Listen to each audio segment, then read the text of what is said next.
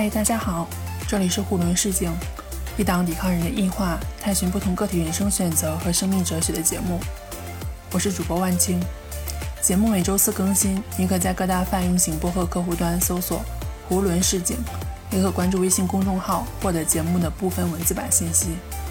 希望可以陪伴你一起培养觉知，看到更广阔的世界，并探寻到自己的人生道路。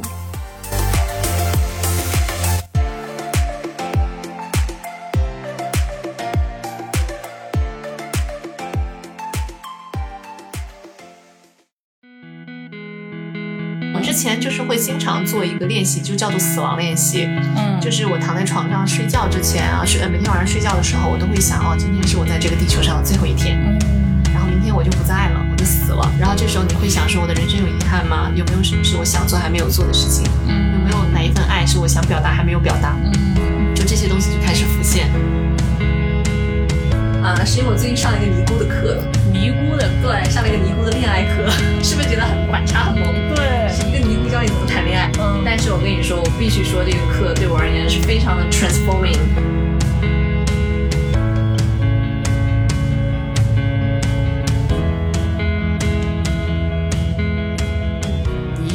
就是在这个学校里面的这个领导，这个贵人嘛？你觉得你为什么能够遇到这样的贵人，或者说他看到了你身上的什么东西，他会愿意去帮助你？真实，真实，真实，嗯这个真实体现在方方面面。就是我真的很热爱这个行业，嗯包括到现在为止，我仍然觉得国际教育是我自己非常有 passion 的一块东西。嗯，因为这东西在某种程度上，我真的觉得它可以改变人嗯的很多嗯方方面面，他的眼界、他的格局、他的人脉，嗯啊、他到那个另外一个不同的国家，它完全不同的一个能量场。就我觉得这个对很多人而言，会是一个很珍贵的一种人生体验吧。如果你想要选择，比如说来新西兰，哎，给新西兰做个广告，这里。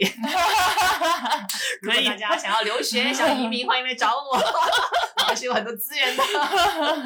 对，就是我觉得在这一块上来讲，本身它跟我的人生意义是相相符合的。嗯嗯，然后我觉得这是对人有益的事情。嗯，如果你选择来的话，那么我可以给到你一些很多的信息跟资源。当时我对那边所有的大学生，就在在校的那些学生，我在做实习的时候，我会很主动的去挖掘一些学生的素材，去采访他们，嗯，然后去做一些小视频啊，找一些那个学生感言啊，嗯这些他们都没有交代我，我自己主动自发的就会去做。嗯我特别懂我要做什么，我特别知道我自己的岗位，这个岗位要做些什么，嗯才能把这个岗位做好。嗯，而不是说好像这个岗位本身规定了什么任务，你要要你去做。对，因为当时的岗位没有规定什么任务，就是很流动的嘛，嗯 就让我做一些什么文案的整理啊，嗯然后做一些什么。但是除此之外，因为我自己是从这一路走过来，我很知道作为一个留学生，你想看到什么样的信息，嗯，想看到什么样的内容，嗯，所以我是完全自驱的。嗯，然后当时特别搞笑的还还有一个事情，就是我当时去参加了新西兰有一个国际教育局，叫做呃 Education New Zealand，新西兰教育部的国际部，然后他们有做一个那种 seminar，有做一个探讨会，然后就是在探讨未来这个国际教育的这种 strategy 整个策策略是怎么样。然后我当时不知道那个会其实是给所有学校的那些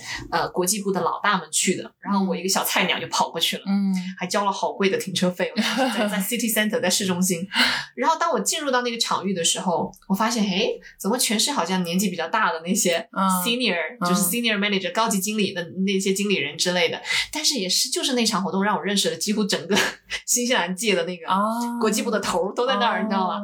然后我当时的头儿，我我在那个母校的头也过去了，他看到我，他说你在这儿干嘛？嗯，就特别的 out of place，不合时，因为这是大佬们的这个集合。啊，然后那那个是随便谁都可以进去吗？但是，一般业界内会有一个不成文的规定，就大家都知道，你谈 strategy，你一个底下小员工去干嘛呢？对不对？啊，就正常在这个行业工作的人都知道，说他们不会去那个那个场域，嗯都是他们的经理人去那个场域。结果我不懂啊，但是我为什么会去到那个地方？是因为我真的对这个事情很有热情啊，啊，我真的好奇，想知道未来五年，就是新西兰他们这个这个国家想要怎么样去策划他们的国际教育的这个招生这一块，嗯他们是怎么想的？嗯，我以为是那种进去有一个人在台上讲，然后底下哗哗哗一片人坐在那儿听。对对对，结果像个讲根本不是？它是一个论坛吗？对，它其实是一个共创会。啊，就是把各各个学校的头集中在那儿，然后大家一起来做这个策略。你说我多尴尬？你说，就超级尴尬。然后在里面，然后呢，我的老大他就问我，他说：“你你来干嘛？” 我说：“啊，我来学习。”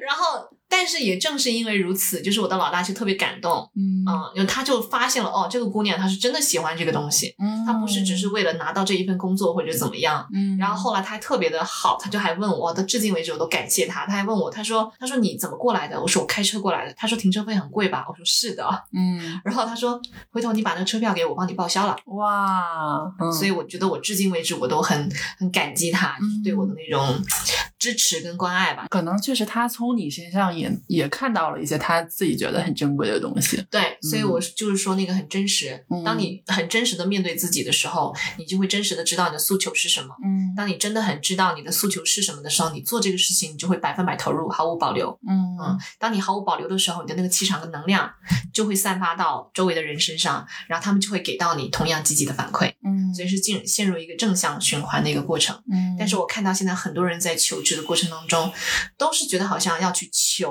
职，嗯然后觉得好像自己是个被动的，嗯好像一个高低在里面。我觉得归归根结底都是你对你自己不够诚实嗯啊。当然，如果你真的很诚实的时候，你真的很热爱这件事情的时候，你真的是无坚不摧的。嗯，就是你会非常的积极主动，你的创意、你的整个潜能会被激发出来。嗯同样的，比如说我自己很喜欢做这个 marketing，但是你让我去策划一个卖轮胎的一个论坛，可能我就会、我就会很困难。嗯就这东西不是我感兴趣的，对我也不想去主动学习些什么。嗯我不是说卖轮胎不好，嗯，肯定有非常优秀的。对对对，就卖轮胎是这样的人，还有嗯卖什么重工机械、卖航车，就那些、no problem，谁热爱谁去做。但这，不是我的东西，然后我也不想去硬凹着我自己，好像假装我很热爱这个行业，嗯对这个东西很有热情。嗯我感觉很多现在的年轻人或者现在求职的人都在那儿硬凹，假装很有热情。对真的吗？你在骗你自己，还是在骗对方呢？嗯啊、当你对你自己诚实的时候，没有人可以骗得了你；嗯当你不 PUA 你自己的时候，没有人可以 PUA 得了你啊。嗯，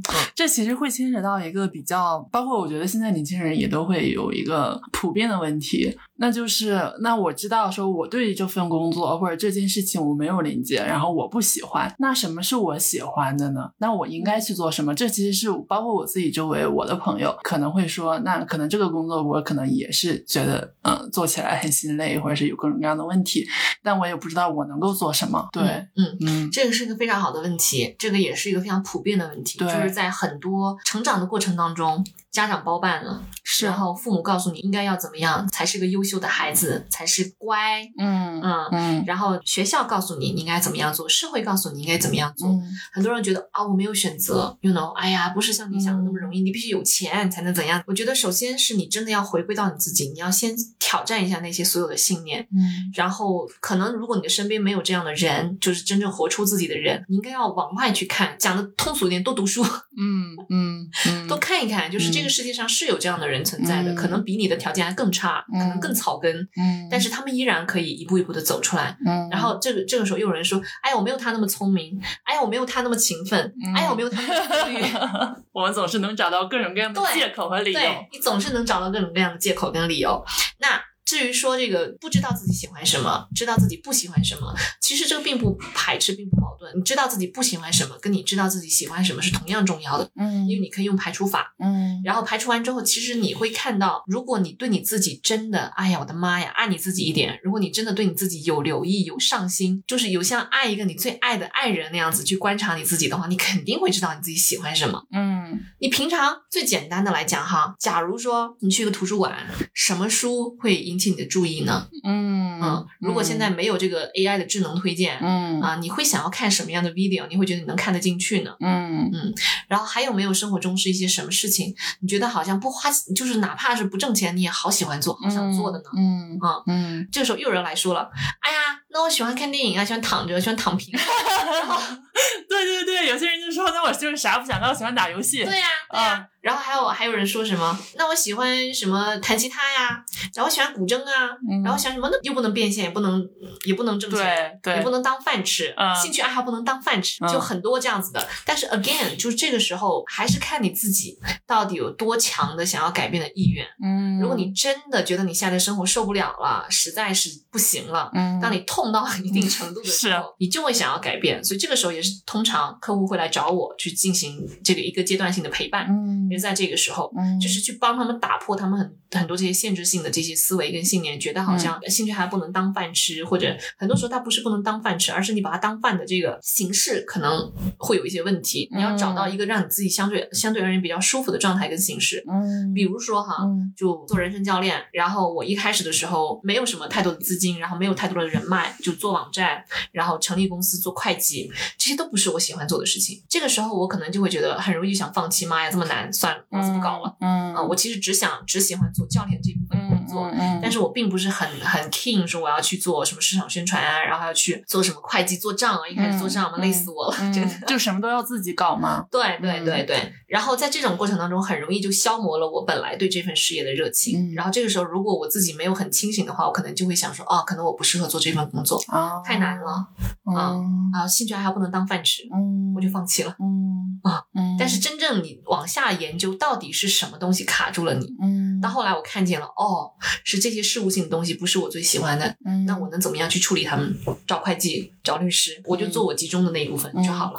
你能发现，就是说你自己感兴趣的那个东西是什么，然后那卡住你的东西是什么，这些不是的东西，你会想办法去解决它，而不是说我一竿子或者是一刀切，就是说那这些东西我都不要了。对对，嗯。而且还有的人就是，比如说呃兴趣爱好不能当饭吃，比如说做做插画，你就发现，哎呀，做插画的过程当中，你一定要按照那个谁呃谁谁谁的这个诉求来做，然后哎呀，这东西不是我想表达的，哎呀，兴趣爱好不能当饭吃，原来这个行业是这个样子的呀，嗯。但是不一定你这个行业都是这个样子的，嗯，只是说你现在可能还没有遇到适合你那个团体那个团队。嗯啊，你现在可能某种程度上，你在的这个团队并不是最 match 你的核心的价值观的东西、嗯啊，不是最 match 你价值观的这个团队。嗯那你不能说这个行业不好，你只能说你现在在这个团队可能不是最、嗯最契合你的。嗯，那有没有可能去找到一个真的跟你很契合的这个团队？嗯比如说我一个客户，他自己本身对身心灵这块儿就很感兴趣，嗯然后他自己又是一个设计师。嗯那其实到后来的话，就是想着说，他也是做设计，做那种什么商业地产啊，然后做那些，他也觉得做的很皮，嗯他觉得我不喜欢设计。嗯，可是到最后你会发现，他其实不是不喜欢设计，他他就是是不喜欢商业地产他是不喜欢他设计的那个内容。啊，你让他去做身心灵的设计，他做的呼呼的，我跟你说，啊他做的可快乐了。是是，对，我们容易以偏概全，到底里面不好的是什么？对，啊，很多时候你没有这样的一个静下心来去梳理的过程，嗯，你就没有办法去真正的去去了解、去意识到。是有时候就是需要给自己这样的一些时间和空间，来去做一些这样的嗯更清楚的看见吧。我理找个教练，真的事半功倍。要打一个广告，可以可以可以，你这 marketing 绝对是没白干的。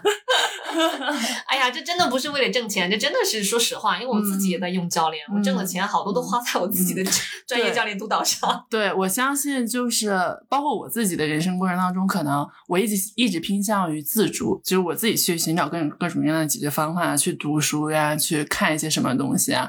然后我也会发现，就是好像自助和寻找帮助这件事情并不冲突，不冲突。自助就是你自己有时候你是看不见一些东西，那你让一个旁观者去帮你看见一些东西，它是其实可能是更快的，或者是是它是是更有效的。嗯对，嗯，对，嗯而且就是在现实生活中，因为我们不太有人就是接受过这样子专业的训练。嗯嗯，就你跟朋友聊、跟家人聊，甚至跟亲密伴侣聊，他们多多少少都会带着一些自己的主观的意见，或者甚至有一些会带着自己的 agenda，带着自己的目目的去给到你一些建议，嗯怎么样的？所以就是不太容易找到一个中正的场域。嗯我觉得是教练或者心理咨询都是比较容易给到你这种比较中正的场域。嗯嗯是。那你后面从这个就是高校里面是又去了政府是吗？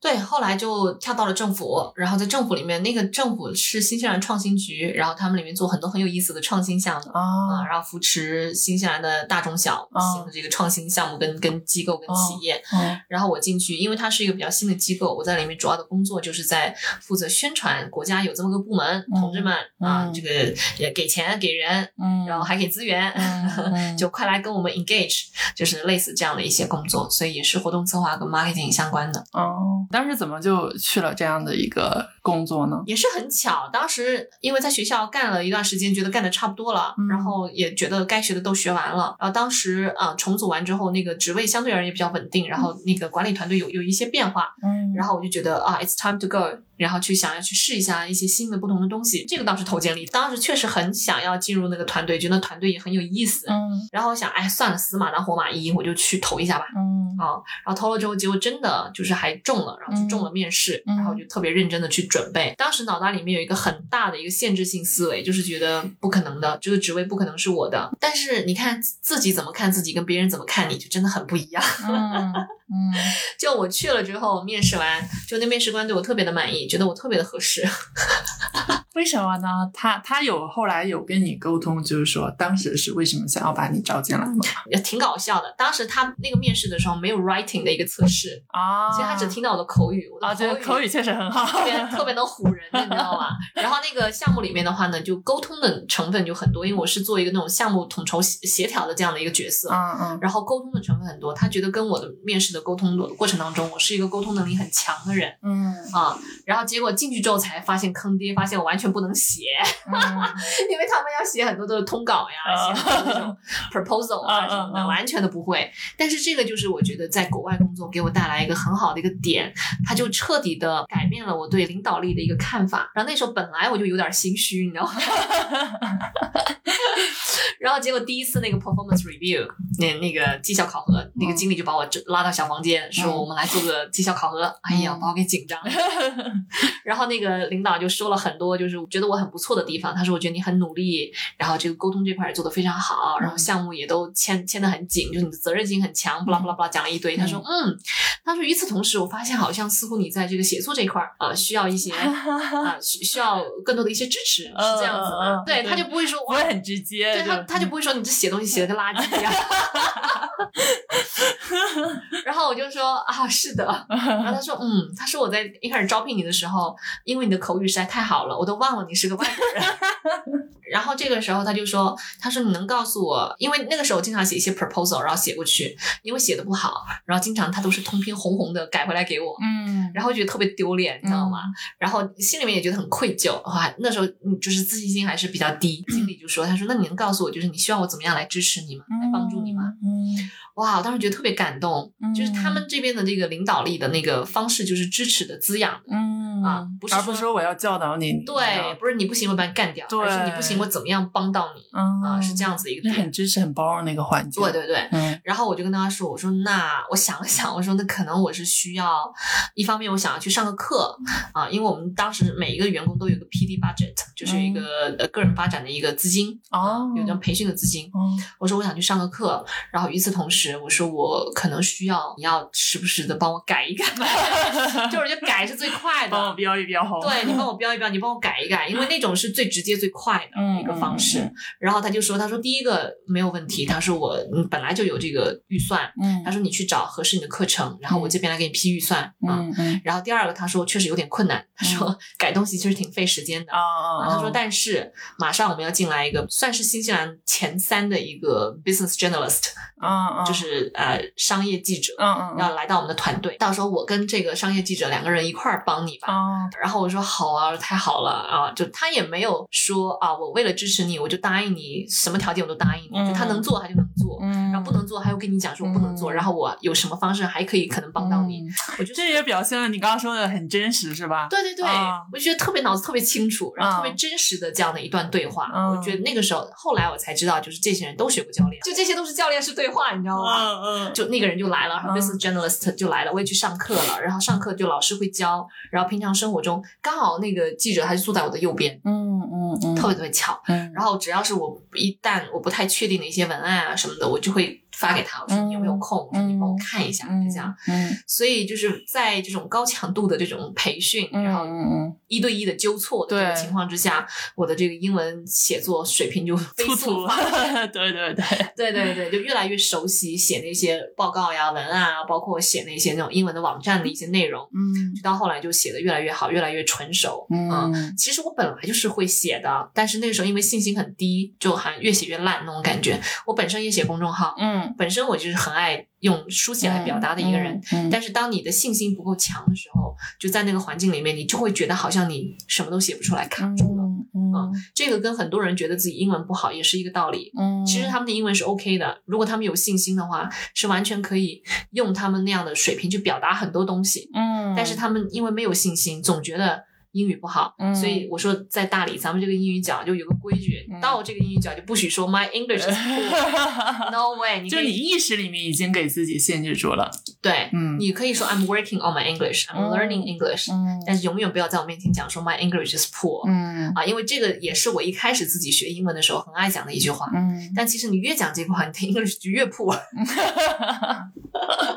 是，对，就是给自己加了很多限制，对对对，所以嗯这个也是当时在政府工作就是比较印象深刻的一段经历吧，嗯就很感恩，也是 again 我又遇到贵人，嗯就是遇到很非常支持的领导，特别特别棒。里面就每一个领导我遇到的哈那个团队的那些员工啊，都是特别有 sense，我觉得大家都特别文明，然后特别的包容，特别接纳的一个团队。嗯，那后面从这个团队里离职，其实完全就是因为自己想做 life coach 这件事情。对对对对，而且我离职要去做 life coach 的时候，没有一个人觉得我疯了，嗯就大家都觉得哦，interesting，就是嗯、呃会很支持，然后很鼓励，然后包括我当时的那个最后离职的那个经理，到现在跟我都还是好朋友，嗯经常都还在线上就 catch up 之类的。嗯嗯啊，然后他都会特别的关注我的发展，当然后来就处成朋友了，嗯是蛮好的。嗯，聊一下你那段就在新西兰本地逃婚的经历。你想知道什么？哎，你这个逃婚这个是在新西兰政府工作期间吗？对，哦、逃完婚没做没多久就辞职做教练了，哦，所以他其实是领着的两个很大很大的时间。选择。对，，二零一九年是人生中很大转折的一个一一年。就是我们回到那个，就是你之前不是去呃内观的那个课程，嗯，嗯去了那个之后才产生了这样的两个选择吗？是的，哦，我必须说跟内观跟教练都有很大的关系。嗯嗯，就是在那段时间内观之后，马上就进行教练了，就是我被教练，嗯，所以这些事情是几乎是同时发生的。内观的时候，你那会儿开始学教练没有哦，我是内观，然后出来找了个教练，然后再开始学教练，然后变成教练。哦哦，哦是这么一这么一个个过程流程。对对对，嗯内观的时候，因为在里面十天不能说话，没有手机，你非常的恐怖啊！你只能面对你自己，嗯就所有的那些好的坏的全部翻出来，就直面自己啊、嗯那种感觉嗯啊、因为当时内观之前是因为马上要结婚了，然后心里面觉得很焦躁，嗯。觉得非常的不安，然后想你结婚的那个对象是不是各方面条件也都还蛮符合你自己？非常符合世世俗意义上的优秀。嗯嗯，嗯是新西兰本地的还是？他是华裔嘛，哦是华裔，哦然后在新从小在新西兰生活长大，嗯然后经济条件非常好，嗯应该这么说，嗯算是非常好的那个家庭条件。嗯然后父母也都是高知家庭，嗯博士、硕士这种。嗯对嗯他自己本身也是非常优秀的一个、嗯一个男孩儿，嗯外人眼中看起来无可挑剔，没有毛病，嗯都这样了，你还要啥？你还要啥自自行车？但是可能在心灵上的链接不是那么的多。嗯，然后当时脑子的意识就很强，觉得哎呀，你不要要求太高了，没有完美的人，嗯没有完美的爱情，嗯，你需要 you need to work on this。所以当时就是抱着这样的一种紧张不安吧，我就决定想要去一下内观，想要寻求一份内心的平静，嗯想要出来之后可以平静的跟他结婚，然后最后不是跟你说了吗？嗯出来之后平静的跟他分手。所所以其实我我会有点好奇，就是说这个选择是在内观过程当中就做出来了。其实也不是选择吧，就是嗯当你看到在这个马上要结婚的这段感情里面，其实爱的成分是很少的，哦更多的是恐惧嗯啊、害怕自己年龄到了嫁不出去，嗯害怕年龄到了生不了孩子。嗯啊，社会有压力，然后有你的这个生物钟在 tick tick tick，对吗？嗯所以当你看到你结婚的起心动念，大部分都是因为这些东西的时候，很自然的你就知道，嗯，好像有点哪里不对，嗯也会想嘛，说那那现在这样继续下去，此时此刻如果做做这样的一个决定是很艰难，嗯，因为当时请帖都发出去了，然后机票都定了，嗯未来的几十年会不会更艰难？就如果你决定要结婚，嗯你未来几十年怎么办呢？嗯嗯会觉得好像更加的，就你这一刻你都没有是百分之百的嗯确定这件事情。对对对，那在未来，在两个人相处经历一些琐事，他可能就很容易被打败了。对啊，然后再生个孩子，到时候就更更痛苦了，嗯对吗？嗯就是会觉得说很多的很多的不确定，然后也能看到自己就跟对方都没有关系，其实。嗯啊、对方可能是个特别好的人，嗯但是我的起心动念没对。嗯对方再优秀、再厉害，自己心里面其实是很清楚，嗯对这段情感的诉求其实是不是很正，嗯嗯，是有很多邪见在里面，嗯有很多恐惧在里面。嗯那这个我觉得好像我不想做一个这样的人，就是有那种很单纯的那种想法。我觉得 this is not child，这不是 child 嗯啊，这样的 child 不真实嗯啊，不可爱嗯啊，我自己都没有办法尊重我自己嗯啊嗯。就如果是用这样的起心动念去结婚的话，嗯，这个可能是比较重要的当时的一个想法。我也跟你说了，就是在内观当中，当时也会有很多的恐惧啊，说如果我要取消的话，哇，那会翻天覆地吧，父母会杀了我吧。嗯怎么跟同事交代？怎么跟朋友交代？怎么跟我的当时的伴侣交代？对很多这些恐惧。但是你真正在内观当中的时候，其实很多答案会自然浮现的。嗯当你足够静的时候，那个智慧就会生成。嗯所以就像我今天早上跟你说的，其实，在那个内观的过程当中，很多那个话术都已经生成，嗯很多我要跟他们怎么沟通的那些话，嗯。自然而然它就飘出来了，不是我去想出来的。嗯。嗯嗯。所以后来出来之后，就是也跟他沟通了一下，当然中间也会有一些波折，然后包括后面一系列的这个分开的过程，然后怎么跟家人去沟通，怎么跟我的同事们沟通，当时婚假都请了，嗯，然后怎么跟朋友去沟通啊、取消所有的这些东西，当时在在海外的婚礼，然后费用也都交了，这些事情怎么怎么处理，就一步一步一步过来。嗯虽然这是我主动的决定，但是我必须说，其实到后来我也经历了一小段时间的这个很强烈的这个这种抑郁的这个感觉。就是你会怀疑自己是不是应该这么做，呃，没有怀疑，我从来没有怀疑过。哦你还是很坚定的，我非常坚定的知道那段感情是、是不对的嗯啊、就是我我不能够允许我自己做那样的一个我自己嗯啊、我会不尊重我自己的啊、然后那是对我自己很很大的一个不尊重，也是对对方的一个很大的不尊重。嗯嗯，但是那个时候会有很强的自我自自我贬损，然后自我批批判在里面，嗯会觉得为什么你要有这么多的邪见在这段关系里面？嗯为什么你一开始的起心动念就这么歪？嗯，然后就用各种各样很难听的话来骂自己，然后就不停的自我责备。嗯，然后那段时间那个 self blame 强到，就是我有一段时间在床上起不来那种，啊就没有办法去工作。对。然后那段时间我就是不仅是教练了，就心理医生也得上，啊 就是我找了各种各样能够帮助我的资源。嗯然后去帮助我自己走出那段极其强烈的自我责备的那种，嗯，那段时光吧。对，嗯其实身边的朋友啊、家人啊，当时其实都还好的，呃，大家都还是相对而言比较支持，就是特别感恩啊，有这么嗯。靠谱的朋友跟家人。嗯。但是我自己对我自己的那份责备，就是哇，真的是让我自己无处可躲。嗯。我现在想起来觉得很很不可思议，就是我当时怎么会那样对待我自己呢？嗯。嗯嗯。嗯，但是确实，嗯，就算是我主动提出分开，到后面也有很长的一段时间，我是嗯，可能要经历那个 break up 的那个叫 grief 一段时期，嗯。情绪都是跌宕起伏，各种、嗯。各种各样的。但是你这段时间其实是不是说对你对于你此时此刻所做的那个决定，而是说你最开始之前的一些经历去有一些这样的一些对，因为你在那个感情当中，我跟我跟对方交往了两年多嘛，嗯其实很多 moment 我自己都已经产生意识了，啊，嗯这个不是爱，这个是恐惧、啊，嗯这个不是爱，这个是恐惧。嗯但是我依然选择往下走，嗯依然选择说要把这个事情推进。嗯所以在这个过程当中，后来当我回想到我自己当时在情感里面的那么多个 moment 都是产生怀疑的时候，嗯。我就开始自我攻击。嗯。你看，你早就知道了。嗯，其实很多事情它不是说在某一时刻出现，对对。它过程当中一直在出现，只不过你一直在把它忽略掉。对我一直用我强大的头脑盖住我的心。对。啊，就一直就是分裂的状态，但是嗯。我的头脑硬拽着我一定要往前走。对，啊，然后后来当我跳出来之后，我就能看到这些所有的一切嘛，嗯。我就开始觉得哇，你看你这个女人就是贪慕虚荣，嗯，你看你这个女人就是怎么样怎么样的。嗯啊，就是很多对自己的一些那种贬损、一些一些打击这些东西，嗯，然后觉得你就活该呀、你就应该要经历这些东西啊！你看，就是垃圾是吧？就 各种各样的词语都来了，就从来我不会用那样的语言去讲我生活中的任何一个人，嗯但是我会用那样的语言来攻击我自己。嗯然后这个也是我在我的很多客户身上看到的，比如说会有一个客户跟我讲说：“哎，超，如果我不是我不努力一下，可能我都真的不能意识到我自己是个饭桶。” 就 对，就是很 harsh 的这种非常非常锋利的那种嗯不客气的语言，嗯，其实我们会对自己说。嗯，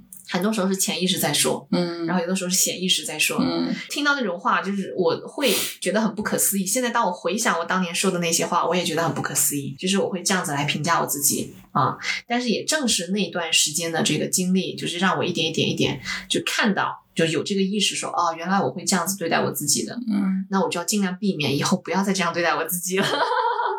就开始训练一个新的脑回路，一个新的一个对话方式跟、嗯跟思维方式。所以现在的话，我依然也会有这种 self blame 自我怀疑的时刻，嗯但是我能感觉到强度比原来低了很多，嗯次数比原来少了很多。嗯，就是因为这你这段经历，其实你才去做了被教练，然后也接触到了教练。所以在某种程度上，我十分相信，就是当我们会觉得一些痛苦的时候，其实它可能刚刚是转机的一个开始。就是因为人痛苦的时候，其实他会去寻找解决方法。那你在找解决方法的过程当中，可能就会找到一些适合你的东西，或者是找到一些这更深层次的一个原因。是的，所以佛家才说苦难即菩提嘛。当你有困难、有冲突的时候，其实呢，刚好是你成长的绝佳的契机。对一定是有东西嗯啊，生命想要让你往里面看一看，嗯到底是什么。嗯所以不要不要逃，不要躲，嗯就安住在那里，我们一起来看一看到底是什么。嗯有的时候不一定当下就能够发现，当下就能够觉察，但是没有问题，你就安住在那里。嗯然后，如果你愿意找一个人跟你一块儿陪着你一块儿走，也可以。嗯你想嗯你想自己在那儿安住着也可以，但是就是不要跑。就人家就说你在逃脱你命运的路上遇见了你自己的命运，他一定会再回来。如果这节课你没有学好，嗯你没有毕业，嗯你等着，生活一定再给你来一课，让你补课，是让你补课。是嗯，嗯所以我觉得挺好的，都都是不错，都是一些很好的经历。嗯，还是真的很有启发。我觉得我从你身上看到了非常多的这种，你更愿意，就是你的从内而外，你是更开的，你在创造，然后你更真实，然后你不畏惧任何的可能性。嗯嗯，我觉得这方面是我们很多现在的人在进入了社会之后很容易被规训掉的。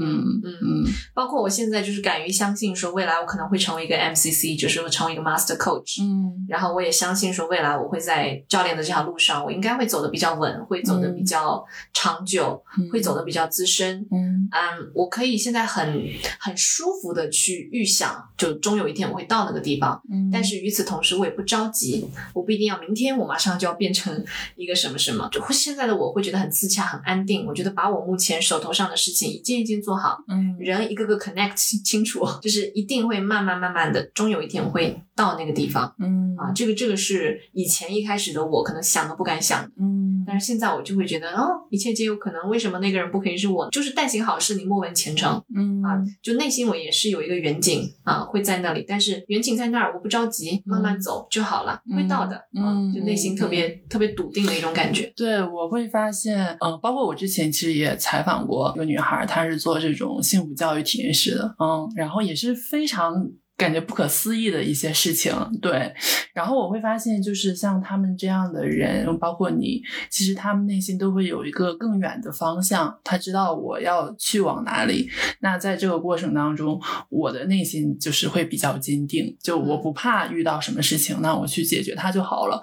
这个是慢慢来的，这个是一步一步来。我不会说我一开始就有这么坚定的信念。嗯一开始做教练的时候，我是想都不敢想。嗯，但是随着这条路走下去，就像我刚刚讲的，很实际，是会给到你实际的反馈。哦，会有一些正向的反馈。对呀、对呀、嗯你要是一开始做，你一个教练都没有，做了一年之后零零客户，嗯你你还想想啥呢？就 对吧？我肯定我的心态就不一样了。嗯那你做了这个就是 OK，、嗯然后客户给到你反馈，从来客户也没断过，然后也有客户续费，然后嗯转成年包客户、等等，嗯就这些迹象，然后还有人来找你，就是去上课去带、嗯带教练，对吗？？嗯就这些都是外界给到你的一些反馈。嗯，然后说明你是适合做这对个的。对对对对，嗯。然后呃，同时自己内心也是喜欢，也是坚定，嗯，就。想走这条路，是内外兼修的一个结合的一个过程。然后嗯。我会觉得，哦，那行，只要我按照现在这个步调慢慢的走，终有一天我会到哪儿，我也不着急，嗯一路。享受我的风景嗯。啊、一路该旅游旅游，嗯，然后该工作工作，然后该接项目接项目，你该做教练做教练，嗯就。都是很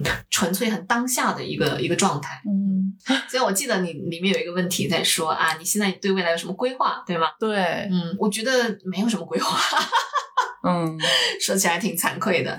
呃，我会觉得此时此刻当下的生活，我就已经觉得很满足了。嗯啊、真的不是凡尔赛啊，嗯就是我没有很多的钱啊、你也看到我住的就是这么一间很普通的这种简单的一个屋子，嗯但是我内心好像比我当时当年挣很多钱，然后有房产的时候。嗯来的更加的嗯淡然，更加的稳定，更加的嗯幸福，嗯更加的坚定。嗯啊所以我觉得到最后，可能幸福真的是在于心态。就是物质重要吗？当然也重要，嗯在某种程度上，你需要生存。嗯作为人，你需要去尽你的责任跟义务，嗯这个没有问题。嗯但是说实在话，我们现在任何一个人，任何一个大城市生活的人，我们的物质生活都比原来古代的任何一个皇帝来的高级，对可以这么说。对。但是我们的幸福感真的有提升吗？这么多年，是我们只是物质层次上大大的提升了，但对是没有代表说我们变得更加幸福。是的，嗯，一个人可能就是千万富翁，可能他内心还在纠结挣扎；一个人可能只有几十万，觉得哇自己富有的不得了。嗯，就是这个东西是在于自己的心态，嗯然后不是说在于说你到底银行里面有多少数字，或者说你有多少房产这些东西。刚刚讲到说就是幸福，其实到最后还是处于一个心态的问题。对那我觉得目前为止，我不敢说我有多么的飞天一般的幸福 啊，但是至少我真的是觉得是感恩的，目前的生活是平静的，我是觉得知足的，嗯啊，也有自己的呃小的一些远景目标，就像刚刚刚跟你说的，就一直在教练这条路上，我可能会想要一直走，嗯啊，可能会作为一个终身，不知道会不会啊？那现在目前此时此刻，我觉得它是可以作为我一个终身的一个职业。嗯然后我也相信教练这条路其实有着非常非常广阔的空间。现在越来越多的团体教练、企业教练开始兴起，那些企业高管们，当他们自己体验过教练的这种魔力跟它的奥妙之后，很多在 HR 呀，然后呃 CEO 啊什么，在他们自己的企业里面也想要推行教练文化，嗯。看到越来越多，越来越多。嗯。所以我觉得这些都是非常好的一些嗯 indication 嗯。一一一一个指标，就是教练这个行业现在在中国未来肯定会越来越好。二零二一年九月份，可能全国的持牌的教练可能才不到一千个吧，哦，，对，持牌的专业的嗯。ICF 的教练，嗯。所以十六亿人口啊，才不到两千个教练。嗯，这个市场是巨大的，嗯然后有这么多家企业，这个市场比较新，需要教育，需要慢慢的去去软化它。但是随着越来越多的人知道这个，体验到这个，最终我相信就是会有很大的市场，嗯会有很大的可能。嗯不仅仅是在这个企业的这些 setting 当中运会运用，现在开始出现很多家庭教练、嗯情感教练，嗯就是生活的方方面面其实都可以用到用到教练。嗯做家庭教练是一个整个家庭为系统嗯啊，所以这个也是真的是觉得是很好，就造福造福千秋万代的事情。嗯嗯就真的给社会带来很多价值。嗯，我觉得就是确实可能，当我们现在其实我们的物质生活已经非常非常丰富了，嗯、已经发展到了一个我们其实大部分人或者是在城市里生活的人，他是不会饿死的，或者是他可能吃的用的要比之前好了很多。嗯嗯，所以其实大家会开始关注我们更精神层次上的一些问题，或者是嗯我们自己更心里怎么样让我们对嗯我们我们变得更加幸福。嗯 所以不管是说教练，还是包括其实我我觉得心理咨询其实也是一样的，嗯嗯，大家都会去更多的去关注自己内心的一些，让自己怎么样能够。嗯，就像你说的，我内心的幸福感是更足的，然后我内心是更加安定的。嗯对对，嗯很多人会以为只要我怎么怎么样了，我就会幸福。呃嗯，只要等到我怎么怎么样了。等到我有钱了，实际上，我们回想一下，其实生活中的很多目标，我们真的都实现了的。嗯，比如说，我当时去新西兰，觉得、嗯哇，我当时在中国，觉得只要我去新西兰，肯定生活就没问题。啊，然后到了新西兰，哎呀，只要等到我拿到绿卡就没问题了。我觉得这个其实是从小在教育体制上都会给我们灌输这样一个概念。对呀、你上高中的时候，老师不会经常说，就我们会啊，就老师说，只要你上了大学，你就没有什么问题，就是你就要熬一熬这段时间。对，嗯，对对对。然后还有的，等到我当时在新西兰说啊，只要我买了房，就怎么样怎么样。嗯，只要我找到一个这个有什么帅气多金的男朋友 所有所有的一切都是我们在向外求，我们在向外求达到某一个条件，好像我们就能怎么样。其实最终最终我们会发现，问题都是在我们自己心里。对呀、幸福是在于心态、嗯啊。然后其实你要想要感受幸福，此时此刻当下每一个 moment 都是出口。嗯嗯嗯，我们真的，我很喜欢一句话，他说叫做 “We are one heartbeat away from the whole new world”。嗯就是我们离一个全新崭新的世界，其实只有一个心跳、心跳的节拍的这个这个时间的差别，嗯，就是一念之转。嗯，其实此时此刻当下，你就可以幸福，就可以转。念，对，嗯。最后再讲一下你个人经历里面就是抗癌的那段经历吧。我觉得那个应该也是会对你的人生可能会产生一些影响的一个经历。嗯，对我二十岁跟二十二岁的时候都分别经历了两次癌症，然后治疗、手术等等。嗯，现在十几年过去了，嗯，就是身体上基本上没有太多的问题。但是这个这件事情给到我一个很大的礼物。嗯，我觉得它是潜移默化的，在我的生命当中，很多时候做决定，我自己可能都没有意识到。嗯，但是那个潜意识里面的东西就是，如果明天你就会死，如果下一秒你就会死，你会做怎么做这个决定？嗯，啊，所以那个东西一直在驱使我，我觉得还蛮有意思的。嗯，当然也会很多时候陷入一些无意识的觉知的一些状态，但是我在想，在一些比较大的这个人生决定上，比如说这个逃婚啊，比如说。职业啊，比如说我要来大理生活，嗯，然后包括我从新西兰又回到中国，嗯，去旅居，很多人都不懂你到底在干嘛，嗯 嗯，但是我就觉得很很简单、很朴素的，就是我的心在告诉我，it's time to go。就回国吧，回国吧就好了，就就回来了。当然也有一些所谓的头脑层面给出的一些理由啊，你要陪父母，你要这样，你要那样，对吧？但是其实真的就是很纯粹的一些心心心里面的一些声音。嗯，again，我又觉得人的人生当中可以控制的事情是很少的。嗯，我觉得很多事情是冥冥之中注定的。嗯，那我没有回到中国之前，我也不能想象我在中国的生活是什么样。嗯，只是有一些声音，有一些确实也有一些国内的，就是因缘机会，让我觉得我我可以回。国，但是三年前你说让我想象我回国，我觉得神神经病，不可能。新西兰好好的，就待的可爽了，为什么要回国呢？每个阶段每个阶段它的因缘都都不一样吧。嗯，所以嗯，回国了，那现在就就就地开花，就把现在的这个这个情况就给它利用到最好，就也开始逐渐逐渐的，好像在这片土地上找到自己的一些啊 purpose。比如说我刚刚说，我一直很想要在弘扬教练文化上。就是做一些努力，嗯啊，在中国这个对对环境里面，对对对对，就是我觉得至少你们试一下吧，嗯，就试一下之后你们再决定这东西到底对你有没有帮助，有没有用，嗯，然后也是我刚刚一直想要倡导的这个理念，就是教练生活化，生活教练化，嗯。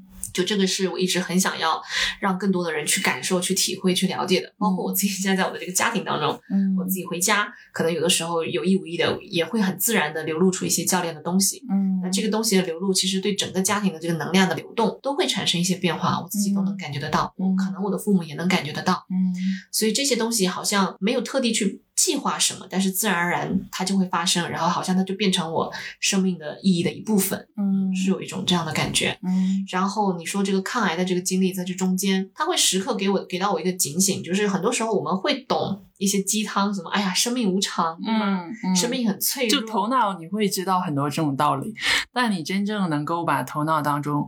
就是你刚刚说的这些，我们知道人生当中可能随时会出现意外这些信息，那你是不是让它影响到了你做一些决定？对，你在你在求职的时候，你在找工作的时候，哎呀，可是那边都给我两千块，我要去那边吗？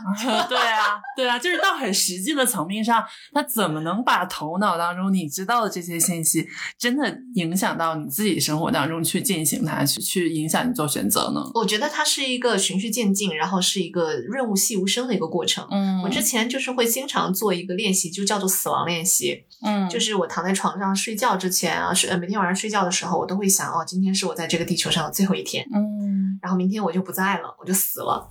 好，那么在这种情况之下，一开始就很明显了，哇靠，这个银行密码还没有告诉我的朋友、我的家人们，然后这个保险那个受益人是谁来着？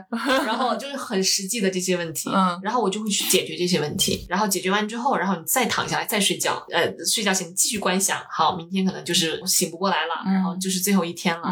然后这时候你会想说，我的人生有遗憾吗？有没有什么是我想做还没有做的事情？嗯，有没有哪一份爱是我想表达还没有表达？嗯，就这些东西就开始浮现。嗯，然后就会去做啊，就会去表达。嗯，然后就会去就做自己想做的事情。嗯，包括在个人情感上的一些选择也好。嗯，然后对朋友要表达的一些爱意也好。嗯，然后生活中一些具体的事物的一些处理、职业选择，然后道路选择等等等等，这些其实都是都可以包在这个观想里面的。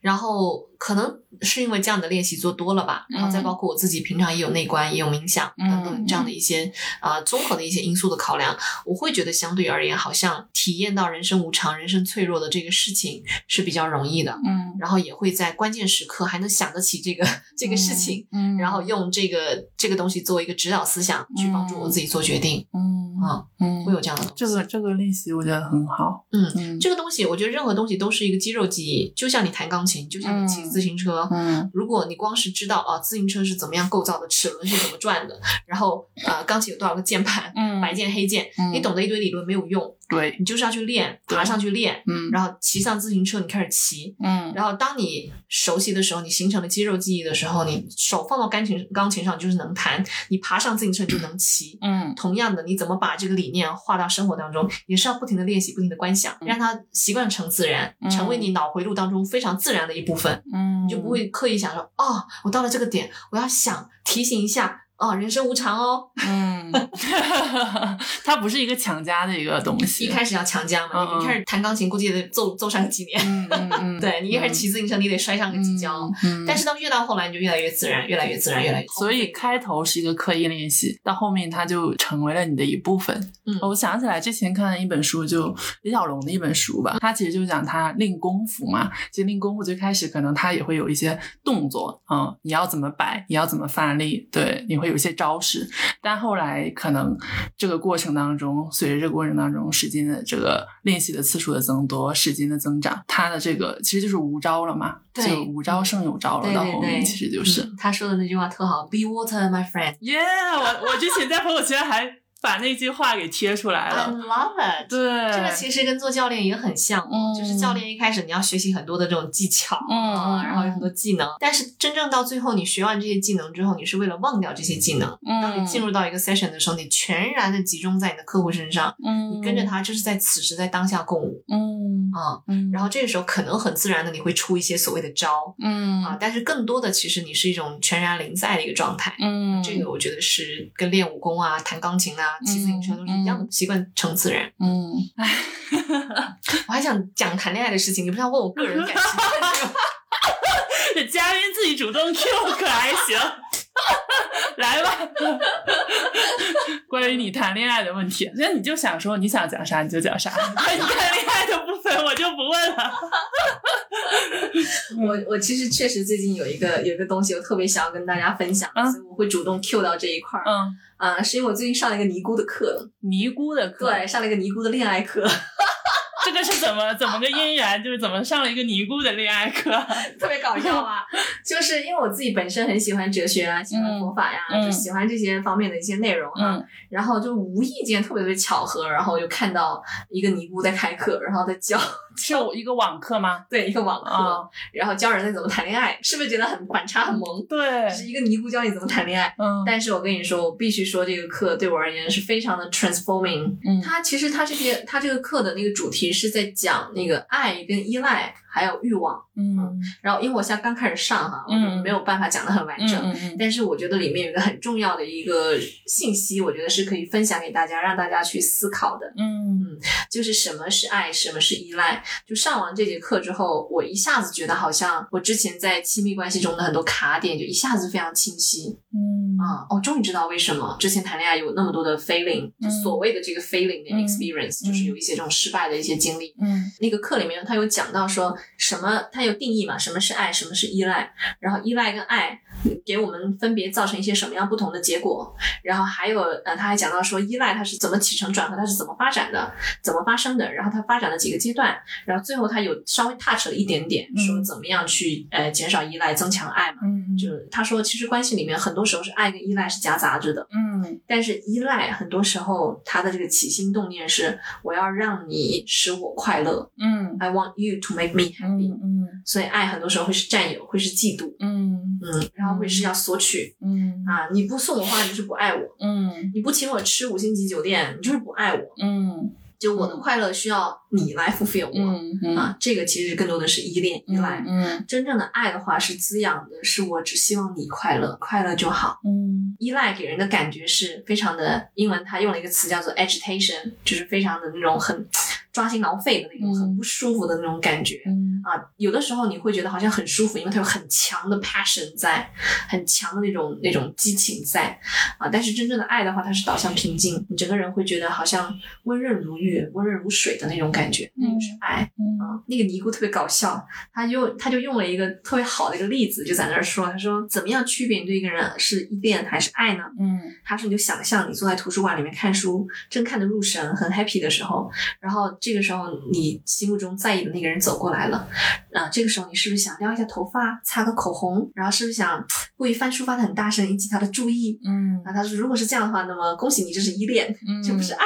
嗯嗯 他说，如果是爱的话，你会觉得哦，这个人进来的内心是平静的，啊，是想说我怎么样可以 serve 你，我 how can I help you，how can I support you，是更多的是这样的一种更多是给予。对心念在起作用。嗯然后我跟我的朋友也在讨论这个问题嘛，嗯说啊，我现在终于能够理解为什么好像很多次我在亲密关系当中，啊，到最后可能都没有能够有一个所谓的这个比较好的一个结果，比较少啊。啊，很多时候我现在反思，是因为一开始的时候大家其实都在爱，都在给予，两个人都有那种蜜月期，是吧？嗯大家都想要，哎呀，我怎么样能够让你快乐，给你制造惊喜，给你不啦不啦不啦。但是到后期，当我们如果我们没有自己能够给予自己快乐的能力，我们就会想要开始从对方身上索取，然后这个时候就会觉得你要按照我的意愿来做呀，啊，你要买房，你要买车，你要上进，你要给我买这个买那个，你要对我这样，嗯你要照顾到我情绪的感受。嗯啊，不然我要你干嘛呢？啊，要是我什么都能自己干了，我谈恋爱干嘛呢？嗯啊，所以就是因为有些东西我要索取嘛，嗯，所以我才跟你在一起啊。嗯这种观念其实很多电视剧啊、电影啊，包括歌曲啊什么都会给我们灌输的。对但这是一种非常非常危险的想法。嗯就当你抱着这种信念去想啊，那么必然会导致痛苦。其实换位思考一下，我们就很很容易能够理解。嗯如果一个人一直在在跟你索取、索取、索取，嗯觉得你要这样，你要娴熟，你要做饭，你要生孩子，你要嗯 带娃嗯，啊，你要去 fulfill 他的 happiness，你就会觉得很累。对，而且我会觉得我好像成为了一个工具。对，嗯所以在这种情况之下，就是这段感情就很容易走入一个比较难解的一个困境。嗯嗯，但是如果那个人本身是自给自足的，他觉得跟你在一起快乐，他就单纯的爱你，他想跟你在一起，嗯。然后他尽力的想要给予你，去去帮助、支持你、去滋养你，很自然的你也会想要给到他相同的反馈，嗯，就很难你被一个人爱着的时候，你不去反馈那份爱，就是很难做到的。嗯。嗯，嗯。所以一下子就是理清了这个概念之后，我觉得哇，就真的清晰很多嗯，就明朗很多。嗯。会觉得，嗯，很多一些很病态的、不是很健康的一些想法，我们却一直把他们奉为好像是是真理、是经典，嗯，然后用在这些信念之下，我们去操作我们的生活，其实是很可悲的。就最终你只会导向很多的痛苦，然后就一直想说，哎呀，我没有遇到对的人，到最后问一下，可能我就是那个不对的人。嗯嗯，所以你自己都没有把自己就是准备好，或者是发展好。对对对对对对。嗯然后也有人会说，哎，那你都这么完整了，都这么独立了，那你为什么还要一个人呢？你为什么还要进入一段关系呢？嗯之类的哈。嗯我就想说，其实你自己确实啊，就当你自己更加完整、更更加清醒的时候，自己可以让自己快乐的时候，你是比较难随意的进入一段关系的。嗯，因为你对自己、对对方其实都有非常高的觉察，你很清楚你自己的起心动念是什是么。但是我觉得缘分这种事情是很难，就很难逃脱的吧？我就觉得，嗯就是某些，我觉得命运之中就是注定你会遇到某些人，就是注定你会爱上那个人。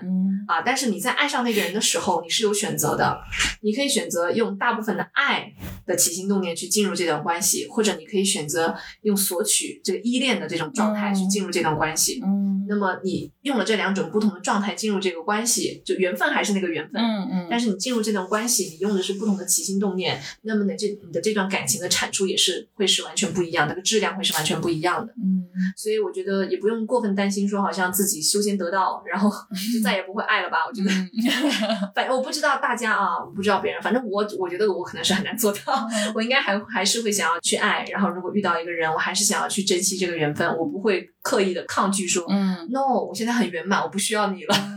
我突然想起快乐的事情对，我突然想起一个电影，它是一本书嘛，就是那个《Eat Pray Love》，啊啊啊啊！是不是？她那个女女主角，她不是在后面的过程当中，她就遇到了那个人之后，她会觉得她好像就失去了内心的平静，或者是嗯她好像不应该进入一段这样的俗世的恋爱的关系当中。然后她中间其实有一次有有过一丝犹豫，然后也放弃了那个人，嗯到最后他们两个还是在一起了。对对对对，所以我会觉得，哎，这个这个课，然后包括就是对这些概念的这些反思，就是这是第一步嘛。就你先呃，佛法里面讲说闻思修啊，你先听到这个道理，然后你再去思考是不是这个样子。嗯，so far 我思考觉得，哎，好像真的是这样。嗯，就是当我被一个人，我确实体验过，真的曾经有一个人对我有无条件的爱，哇，那段关系的这个质量真的是非常的高，非常的 happy。嗯，那最后因为也是因为种种的那种机缘巧合，我们没有办法，就最终要分开。嗯，但是那个人真的教会我是有可能在生活中就是做到这种对一个人可以支持爱到那样的一个程度的。嗯，然后我当时在那段关系里面，我是被爱的那个人，然后我自己的体感是很强的。嗯，然后我也真的好希望说我能够未来接下来再遇到这个合适的人，当这个业力再次聚起来，我跟这个人再次相遇的时候，哎，这次我要用一个不一样的模式去进去。然后，但是在此之前，我们都要先让自己有给到自己快乐的能力。嗯，就是不要把自己的快乐好像需要从别人那边来获得这样的一种一种概念。嗯，当然你在现实生活中还是有很多事情是需要两个人去配合、去协商、去去协助、一起配合着去做的。嗯，但是那个东西就是时刻要去观察自己的起心动念，生活中实际的配合不代表说我的快乐需要你来满足。嗯，这是两个不同的感觉。嗯啊，嗯所以就是在这点，我觉得刚好今天有这个播客，我最近也有这样的一个一个一个心得的体会。嗯，然后我想分享给所有听到这个播客的人。嗯，希望大家都可以去尝试练习，怎么样尽量多的哈，尽可能，因为总是有有混合，我们也不是神仙，但是尽可能多的有这样用爱去跟这个人建立关系的这样的一个发心。嗯，看看那段关系会发生什么。嗯，我觉得应该会有很不一样的东西。嗯，啊，对，那个尼姑还说到那个依赖发展的三个阶段，可以跟大家分享一下。嗯，你说。嗯，他就说第一个阶段就是你看到那个人觉得哎还不错，比如说用什么 Tinder 啊什么 dating 软件，嗯，看到这个人哦长得还蛮帅，哦长得蛮漂亮，嗯，然后第一眼基本上感官上的一个刺激，然后觉得哎不错，这是依赖的第一个阶段。然后到了第二个阶段的时候，就是对方也回你消息了，你们两个人有互动了，嗯，然后这时候你会看到你跟对方的很多的共同点，嗯，然后你又夸大对方的好处，嗯，然后带上那种粉红色的滤镜，然后都是泡泡，觉得哇这就是完美的人，嗯，然后这个人就是我的真命天子、真命天女，然后这个时候其实我们的心就已经失去平衡了，嗯。因为不管是任何的一段关系，它一定都会带着某种程度上的挑战。嗯，但是一开始进入这个关系的时候，你就会觉得，啊，就是这个完美的人，我不需要费力气，肯定这个事情就会很好的。嗯，啊，当你带着这样子的一个信条去去交往的时候，你就会。啊，夸大对方的优点，然后忽视对方的这个所谓的这个缺点啊，他对方一些特点吧。这个时候，很多人谈完一段恋爱之后，几个月之后就发现说你变了。其实不是人家变了，对，是你一开始就是一开始就没有看到。对对对，嗯。然后或者说，就对方可能一开始也就大家都在都在演，都在装啊，大家都想把自己更好的一个状态去展示给对面的那个人。对，也是因为一开始的时候大家都想要去爱，嗯嗯嗯，不会谁上来一开始就想索取，一开始上来就想索取。的人可能也很难进入到一段关系里。嗯，他为了让那个人留住在自己身边，他害怕失去，所以他要不停的好像付出，然后有的人会因此失去自我等等。嗯，这个时候其实这个关系就已经失衡了。然后到了第三个阶段，就变成他用了一个词叫 “you glued to that pe to that person”，就是你粘住了、附着住了。啊，就是佛法里面讲叫着相，就是你真正附着在这个事情上。这个时候你就会发现，你无时无刻都在想着这个人，就根本就没有办法把他从你的脑袋当中移除出去。啊，就会特别特别的。想要见到他，疯狂的思念他，等等，就这个时候，其实你的心已经是就失去掉了自己，惊涛骇浪。这个时候的你，就是基本上没有智慧，没有平衡，嗯，是处在一个比较比较脆弱的一个一个阶段。因为你在这个事情上产生了很大的执着，然后如果对方不按照你的心意，或者这个事情没能按照你想要的发展方向去走的话，你就会觉得非常的痛苦。嗯，然后这个我自己仔细的去反思，确实我有的，在过去的我的我的这个交往的经历当中有。那那个时候因为没没有这样的觉知跟没有这样的智慧，所以就会觉得你为什么不按我要的来做呢？嗯，你就是不爱我啊！嗯，你不爱我，为什么跟你在一起呢？有很多这种不正确的一些一些观点就会产生。那么。我就会痛苦，嗯，这几个点我觉得可以，大家都拿回去自己对照一下，嗯，参考一下，看看有没有这样的一些东西在，嗯，真正想要去移除这个痛苦的话，其实最重要的还是时刻 check，时刻的去观察自己的起心动念。嗯，我今天说这个事情，嗯，就是啊，写这封邮件，讲这句话，做这件事情，刚跟他的这番互动，我是真的为了他好吗？还是我是为了我自满足我自己的一些所谓的私欲或者怎么样的？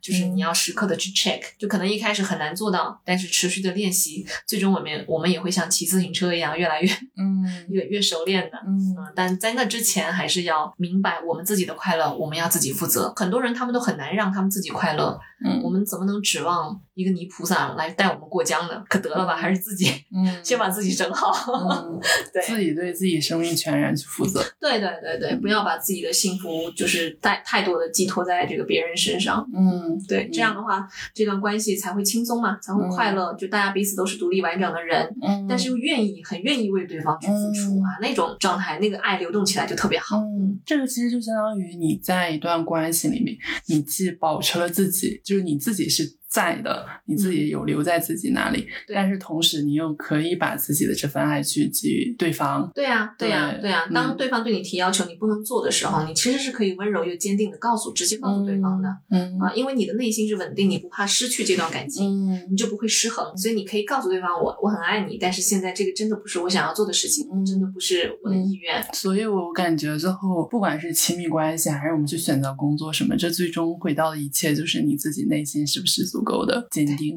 对嗯，absolutely，要对、嗯要我们要对我们自己诚实嗯啊，就没有人可以骗得了我们。嗯，是。嗯嗯，我觉得这是一个，就像你说的，嗯，就前面我我问的那个问题，是不是会回退或者是怎么样？但是它可能就是一个我们要时时关照，时时去像你说时时 check，然后不断的对自己保持诚实，嗯这样的一个一生的一个修行。对啊，这就又回到我们刚刚的弹钢琴跟骑自行车嘛。嗯你你你谁能说哦，一上来骑自行车再也不会摔倒？你肯定都要摔个好几下。嗯弹钢琴一段时间没弹，你的手又生了，嗯又得重新再练习。嗯但是就是我们有这个能力的，每个人都有的。嗯啊，如果你真的真的你很希望自己过得幸福，你把自己过得幸福这个事情当做一个很重要的事情，一个很重要的课题在你的人生中，那么你就会想要在这块花时间、花精力、想办法。嗯如果你觉得这东西不重要，我每天挣钱、吃喝玩乐比较重要，嗯嗯，要大抬头、大房子比较重要，那嗯 OK，那你就不会在这块花时间，是就就很简单的。是，所以某种程度上，我们都会变成最终我们所希望的那个样子。嗯嗯嗯，但听起来好像有点鸡汤。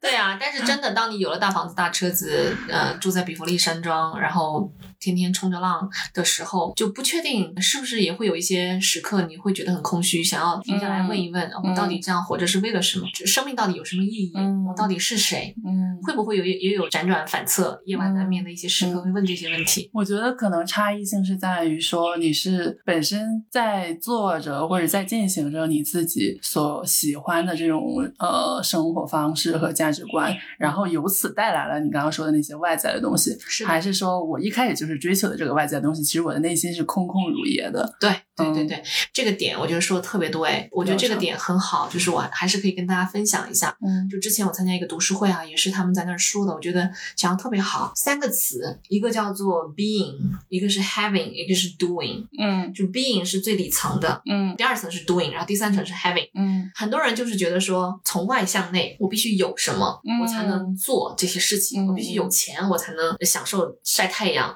什么什么，然后我才会是一个非常悠闲、非常自在、非常幸福的人。嗯，但其实这个顺序是完全反的。颠倒的。对，就你的内心那个力量如果不出来，如果你不相信你自己可以可以成为那样的人，如果你不下决心你要去做一个这样的人，你怎么可能找到相关的这个去做的事情？然后怎么可能去找到这个资源？怎么可能去朝这个方面努力，最后拥有你想要的生活？嗯所以它其实是一个从内到外的过程。好多人弄反了，觉得是从外到内啊。嗯这这这三个点，我觉得是。嗯，大家真的很好。对，可以去嗯想一想，就嗯挑战一下脑袋里面那些信念，是真的吗？对，我觉得非常重要的一点就是，我们脑袋里就像你说的，有很多思维的固化的一些方式，然后很有很多观点，有很多先入为主的偏见，就是它就是自动化的，我们嗯就是自动的觉得它就是对的。是的，但其实可能我们也需要去时常做的，就是说，我们来想一想，当一个观点、一个观念出现在你的脑袋里的时候，反思一下，它到底是怎么出现的，对呀、它到底是不是对的。哪儿来的呀？对谁说的呀？大家都这么说，大家是谁呀？对，大家是谁？大家是谁？这个真的很好，真的是。对呀、就拿我自己来做例子，就是我一开始觉得说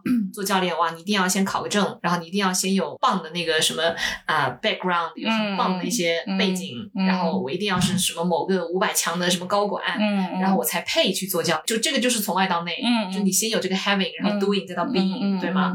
那如果我抱着这种信念，我就完蛋了。那我就会变成说啊，我现在先不要做教练，我要先变成对高管。对对对，你要去追逐另一条路了。对，等我做了高管，我再回来 再啊做这个事情，然后别人才会信服我，才会才会对，我觉得这个是现在大部分人的真的他的路径和他的想法其实都是这样。嗯但是还好我没有走那条路，嗯，还好我是觉得说啊，那我可能先做，然后一路走看一看会怎么样。对，然后我就先从 being 上认可我自己，我觉得我是可以做一个教练的。然后完了之后，我才呃再去有这些 doing。好，那我去上课，我去培训，我嗯去找客户，嗯对吧？去做我该做的事情，然后去接项目，然后到最后我有了这些 having。那我现在是一个 ICF 注册的教练，我有五六百个小时的这个教练小时数，我也教练过上百个客户。嗯这个其实是鸡生蛋，蛋生鸡的问题。如果你不去做，你怎么可能拿到这些小时数？嗯你怎么可能变成想要有的那些东西呢？嗯，所以我觉得我自己本身走的这条路是一个对这个 being、doing、having 这三个词最好的一个嗯例证。我嗯相信很多人身上也都都会有这些经历，有有这些感触的。嗯所以我觉得这这个点应该是要分享给大家。嗯，我觉得非常好的是说，就是你进行了一套可能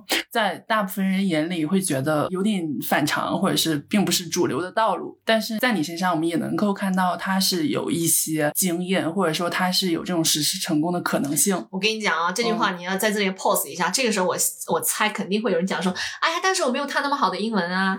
我要有什么才能做什么？如果亲爱的观众朋友们，如果你们现在有这个信念，请你们停下来 check 一下。可以，教练的技术果然是了得。对啊，嗯我也不是一开始就有这些东西的。嗯，是是，就是一个颠倒的过程。是的，都是要有什么才能做什么，而不是说是因为其实我是做了这些，我才有了这些。对的，对的。嗯所以，呃，对我觉得这个点也也蛮蛮重要的吧。嗯这些 fundamental 就基层的一些理念，大家要梳理一下，嗯，实时自省，观察一下。是实时自省啊，但我会。啊，就是对于我自己来说啊，我会有一个问题，其实就我个人会觉得我自己的呃觉知和觉察自我的能力其实是还是可以的，就我有非常强的，包括在可能我们在对我们在每每一个当下，我们在我在跟外界的一些交互，我能非常明显的感受到我自己的一些想法，我自己表现出来我自己的情绪，但是我会有一个问题是说，我会容易因此产生评判，嗯，评判什么呢？评判我当下的这个反应是不是好的。比如说，我们一开始做播客的时候，就刚刚开始录的时候，嗯可能我会有一点紧张，嗯嗯嗯，然后我能清晰的感受到我自己的这个紧张，以及嗯我自己的表现出来可能不是那么专业的那个感觉。啊嗯，然后我会因此评判你为什么会表现成这样，就是你其实可以表现更好。对，我会因此有这样的一些评判。这是其实我会有这样的一个问题，就是当我以前可能我没有那么强的觉知的时候，我也没有这么强的评判。嗯当我此刻因为有了这么强的觉知的能力的时候，我就会因此对自己有一些这样的一些评判刑或者是一些挑剔。那有就有呗，so what？那又怎么样呢？嗯嗯，这个就叫做我们经常说念上加。念。嗯，就是你现在看到你有评判了，嗯。啊就是你看到你有念头了，非常好，嗯。啊你有觉知了，嗯。啊我现在在紧张，嗯。然后这时候你在这个紧张上加了个念，哇，我不应该紧张，对，真的就是就是然后这样，还没完，又加了个念，我不应该评判自己的紧张，对对对，就是这样的一个过程。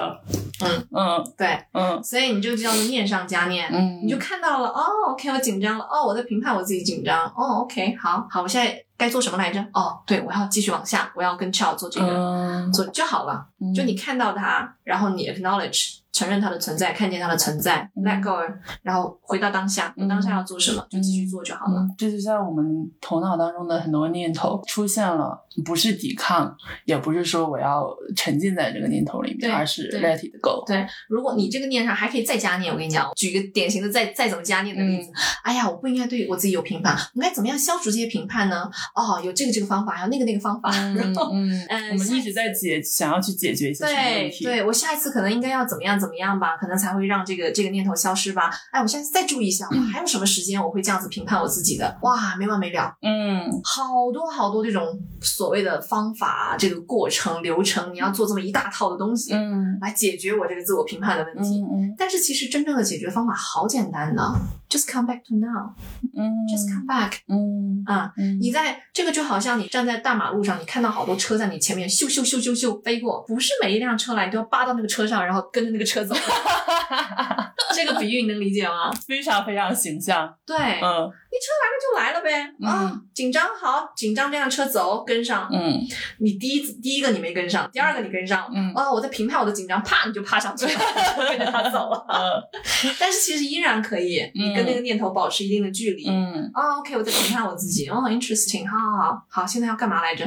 嗯啊，我在切菜，哈，我就专心切菜。嗯然后我在做这个播客，我就专心做播嗯客。嗯嗯啊，我在洗澡，我就专心揉我的头发，嗯就 come back to now。嗯嗯，不要被这个脑袋带着走，这个也是内观，包括很多冥想，其实一直在训练的一个能力，回到现在的能力，不嗯被你的念头带走，嗯这是一个非常非常非常强的一个啊好用的一个一个技法。嗯啊，然后我会推荐，凡是有这个兴趣的朋友们，都可以去了解一下冥想。这个也是跟这个骑自行车 again 嗯弹钢琴是一样的道理，就是怎么样能够不被带走，怎么样能够训练这个回到当下的这块肌肉，它是需要训练的。嗯因为我们的脑袋太习惯于攀援，看到什么喜欢的就产生执着，看到什么厌恶的就产生排斥，是然后产生 judgment，嗯念上加念，各种念头，各种嗯想，但是都只是想法。嗯现在我们此时此刻在干嘛？我们怎么样能够快速的回到当下？嗯这个拉回来的这个能力是需要训练的。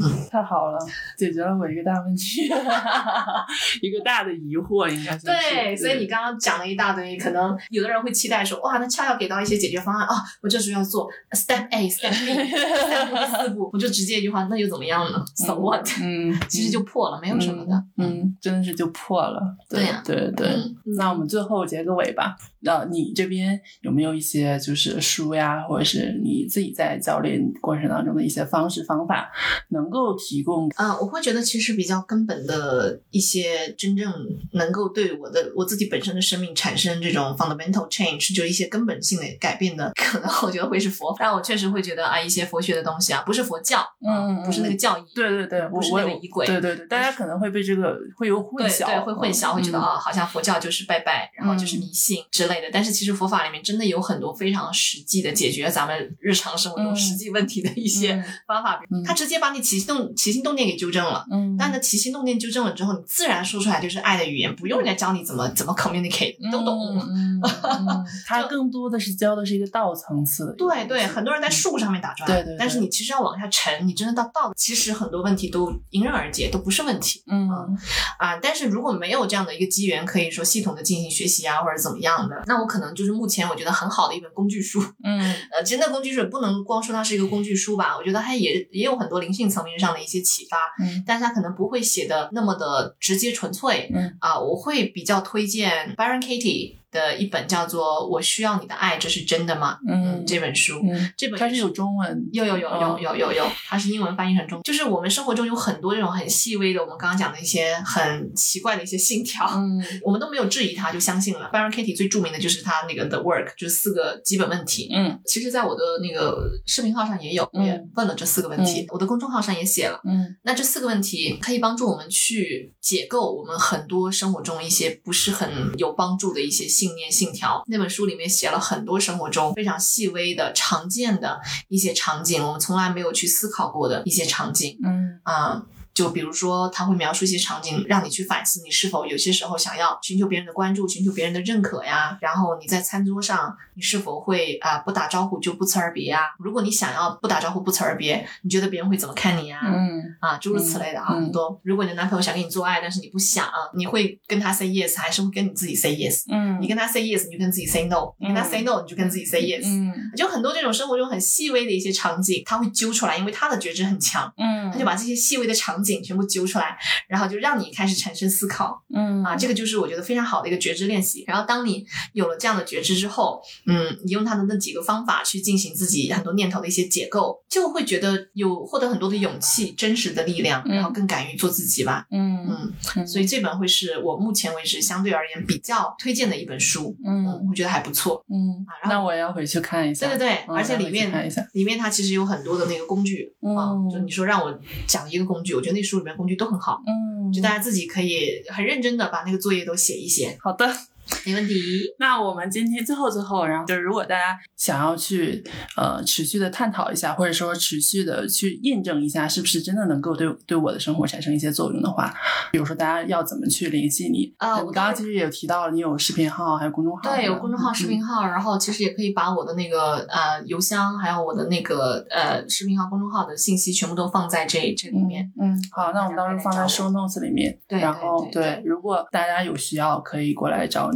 嗯对，嗯而且一般我都会每一个新的客户来的话，我都跟他们有一个三十分钟的 free chat，免费的一个沟通。嗯，然后这三十分钟的沟通，我们不做教练对话，但是嗯会去了解客户他目前想要找一个教练陪伴，嗯他的这个探索的课题是什么。嗯然后同时就是告诉他说我的这个服务具体是怎么样的，频率啊、嗯次数啊、价格啊等嗯等。嗯嗯然后还有的话，最后就是解答一下这个客户对这个我们之间的这个教练服务有没有任何的问题。嗯嗯啊，嗯然后如果觉得 OK 的话，那就是出合同、交钱就开始教练这样的一个流程。然后三十分钟的这种对话的话，其实是一个相互感受的一个过程，嗯看看我能不能帮到客户，嗯然后客户也得看我是不是真的能帮到他。嗯所以，嗯，是一个相互选择的一个过程。嗯，其实跟心理咨询也是有一个前期，我们来看一下是不是彼此彼此 match 的，倒也不一定说这个教练好还是不好，或者是这个心理咨询师好还是不好，嗯，可能就是对对对，就是找到适合自己的那个人。对对，好的，，OK，谢谢，谢谢，那我今天先这样。